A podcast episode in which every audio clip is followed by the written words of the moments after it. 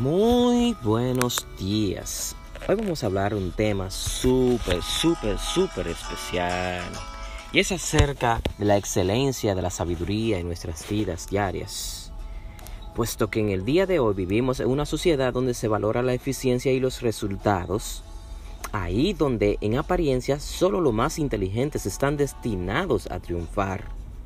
Sin embargo, solo los sabios logran una felicidad auténtica porque ellos se orientan por los valores, preocupándose por el uso del temor de Dios en cada decisión y así logran tener propósitos en sus vidas diarias.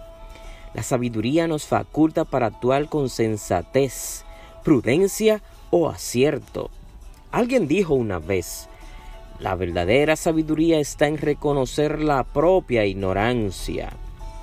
En cambio, la inteligencia es un coeficiente intelectual que nos permite almacenar datos, sacar conclusiones a través de experiencias y ensayos, creando solidez y madurez en el pensamiento humano. La inteligencia nos hace eficiente y éticamente más competentes.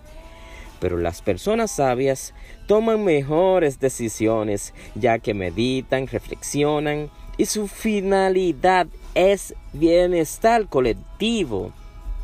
La sabiduría se caracteriza por estar asociada a mentes más abiertas, mentes más sanas, ecuánimes en todas las situaciones. Disponen de una experiencia meditada y sobre todo en la palabra de Dios. Las personas sabias ven un sentido profundo de la vida porque han llegado a aceptar las incertidumbres, los altibajos. Las personas inteligentes se enfocan en las cosas temporales. Las personas sabias andan detrás de los valores eternos. Buscan agregar a su vida amor, gozo y paz. Lo bueno de todo es que Dios es el dador de la sabiduría y Él desea que sus hijos sean sabios. Por eso la palabra de Dios nos dice en Proverbios 2.6, porque el Señor da la sabiduría. Conocimiento y ciencia brotan de sus labios. También nos dice Santiago 1.5 que si a alguno de ustedes le falta sabiduría, pídasela a Dios y Él se la dará, pues Dios da a todos generosamente sin menospreciar a nadie.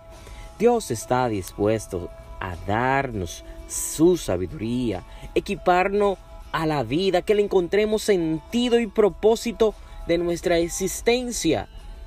Dios es nuestro Padre, Él nos ama, Él quiere que nosotros seamos hijos sabios. Vamos a leer qué nos dice Santiago 3:17.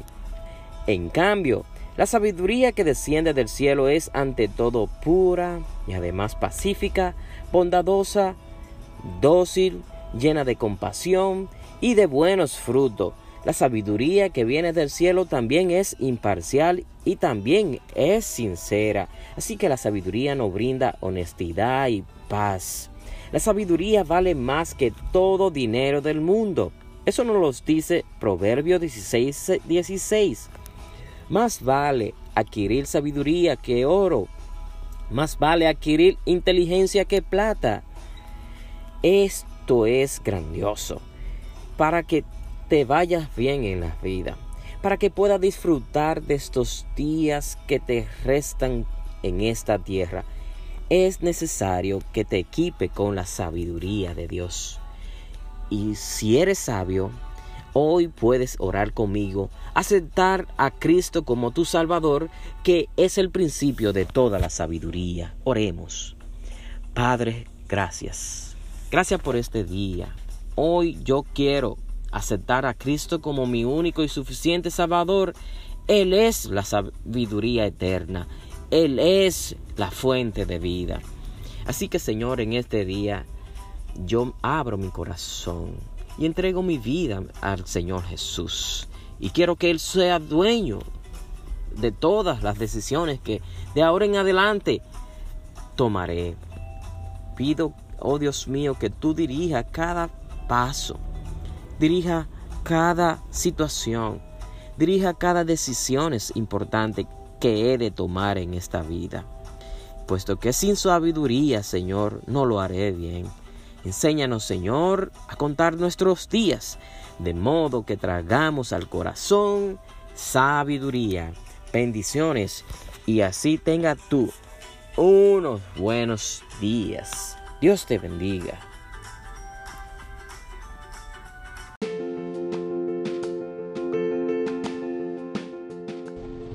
Muy buenos días mis amados hermanos. Permítame compartir una palabra de aliento en medio de los tiempos difíciles. Y es que los tiempos difíciles, los momentos de prueba, es una de las maneras en que vemos la mano obrar poderosamente en nuestras vidas. Cada héroe, cada mujer de Dios, cada hombre que está en aquel pabellón de la fe en Hebreo 11, pasaron por momentos de dificultades, momentos de prueba muy difíciles. Hoy quiero recordarte la vida de esta grandiosa mujer, Ana. Ana en Primera de Samuel 1, 15, 16 nos dice que ella oraba intensamente, iba al templo todos los días, de tal forma que ella les dijo, Ana les respondió, Señor mío, no crea que estoy borracha, no he bebido vino ni cerveza, estoy muy triste por eso estoy aquí suplicándole a Dios que me responda. Ana no tenía hijo. Y uno de los sueños de una mujer es tener hijo, es traer a luz, dar a luz un niño.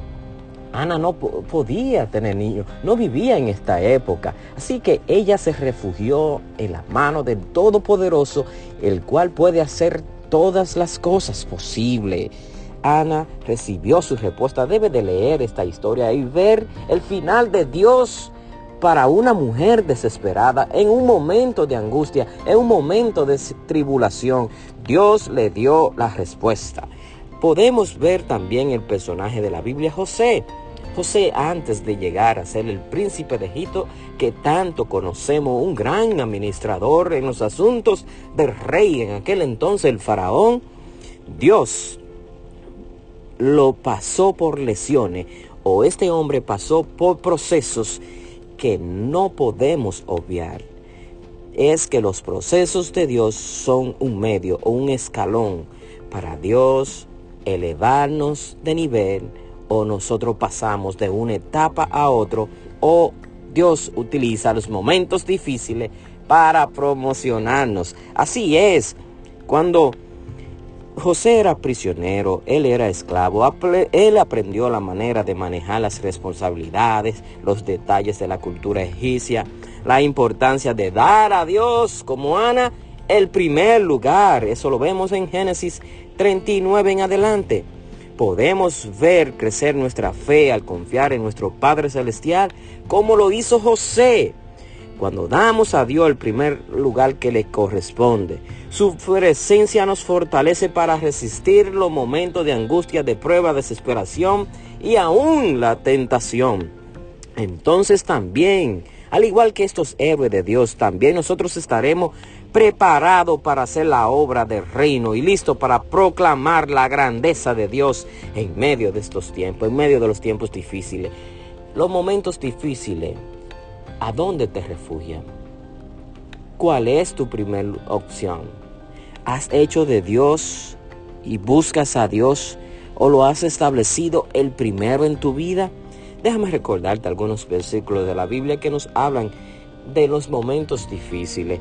Salmos 9:9 nos dice, Tú Señor eres refugio de los pobres. Está pasando por un momento de desesperación y escasez. El Señor es el refugio de los pobres. Salmos 18:2 nos dice, Mi Señor y Dios, Tú eres mi roca, mi defensor, mi libertador. Tú eres mi fuerza y mi escudo, mi poderosa salvación, mi alto refugio. En ti confío. Esto lo escribió David en un momento donde él necesitaba ver la protección divina del Señor. Estos son los momentos difíciles donde podemos ver que el Señor es nuestro escudo. Salmos 22, 24 nos dice, el Señor no rechaza al afligido, no desprecia a los que sufren, ni esconde de ellos su rostro cuando a Él claman. Él les responde. Bendito Dios. Pero recuérdate de este grandioso salmo. Ese Salmo 23. El Señor es mi pastor. En nada me faltará. En lugares delicados, Él me hará descansar. Él me lleva a arroyos de aguas tranquilas. Me infunde nuevas fuerzas. Me guía por el camino correcto para hacer honor a su nombre. Aunque ande en valle de sombra de muerte, no temeré sufrir daño alguno, porque tú estarás conmigo. Con tu vara, tu pastor, me infundes nuevo aliento. Preparas un banquete a la vista de mis adversarios. Derramas perfume, tu fragancia sobre mi cabeza y me colmas de bendiciones. Sé que tu bondad y tu misericordia me acompañarán todos los días de mi vida y que en tu casa, oh Señor, viviré por largos días. Grábate este versículo. Salmos 23 es tu refugio en este día. ¿Qué nos dice el Salmos 34, 17, 18? Claman los justos, Jehová los oye y los libra de todas sus angustias. Clama al Señor y Él te escuchará y te librará de todas sus angustias. Cercano está Jehová a los quebrantados, a los afligidos, a los que están pasando por momentos difíciles y salva a los que se humillan. Amén. Salmo 71, 20, 21 nos dice, me has hecho ver muchas angustias y males pero Señor, yo sé que tú volverás a darme vida, volverás a levantarme de los abismos de la tierra, aumentarás mi grandeza y volverás a consolarme. ¿Quién es que hace levantar del polvo del muladar de aquellos lugares donde nadie puede hacerlo, solamente Dios? Él es nuestra esperanza. Salmos 91, 10 nos dice, por haber puesto al Señor por tu esperanza, por haber puesto al Altísimo como tu protector, no te sobrevendrá ningún mal. Mi plaga tocará tu casa. ¿Qué nos dice Salmo 116, 5, 7? El Señor es justo y compasivo. Nuestro Dios es toda bondad. El Señor protege a la gente sencilla. Yo estuve muy enfermo y Él me levantó. Alma mía, ya puedes estar tranquila porque el Señor me ha tratado con bondad. Aún si está pasando por un momento de angustia y difícil en tu cuerpo, en tu enfermedad, el Señor está ahí. El Señor es nuestro sanador. Confía en esta palabra, el Señor hará su obra en tu cuerpo, en tu vida. Amén.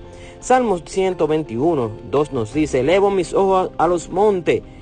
¿Quién es tu refugio? ¿De dónde vendrá mi socorro? Mi socorro viene del Señor. Él creó los cielos y la tierra, Él tiene dominio de todo. ¿cómo no cuidará de ti? Salmos 138, 7 nos dice, cuando me encuentro angustiado, tú me infundirás nueva vida. Me defenderás de la ira de mis angustiadores, de mis enemigos, y con tu diestra me levantará victorioso. Proverbios 14:32 nos dice, al malvado lo pierde su propia maldad, al justo, aún en la muerte mantiene la esperanza. ¿Qué nos dice Lamentaciones 31, 33? El Señor no nos abandonará para siempre, nos aflige, pero en su gran bondad también nos se compadece de nosotros. Mateo 5, 4 dice, bienaventurados los que lloran, porque ellos recibirán consolación. Aleluya.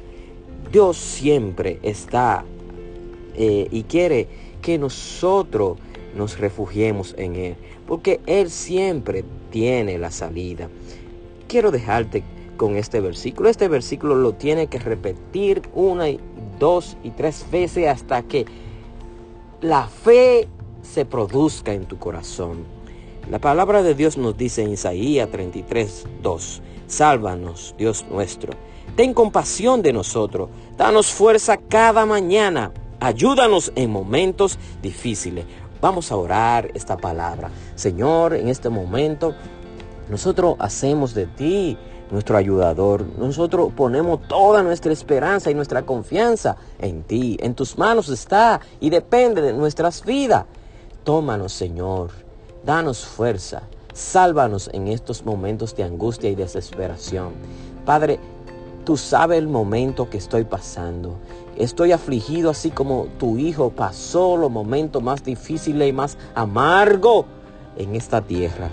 Nosotros estamos pasando por el, Hexemaní, que significa que somos exprimidos, el lugar donde tú exprimes eh, y eh, momento de angustia y desesperación. Padre, aquí estamos en el Getsemaní.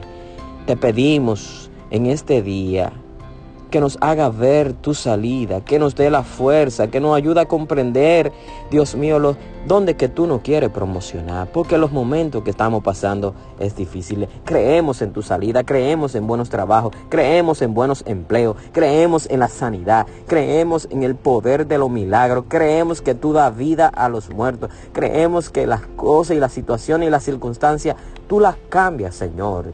En estos momentos hacemos de ti nuestro refugio. Gracias Señor por este día, en el nombre de Jesús. Amén, amén, amén. Dios te bendiga y pase tú unos buenos días. Confía que en los momentos difíciles Dios está a tu lado.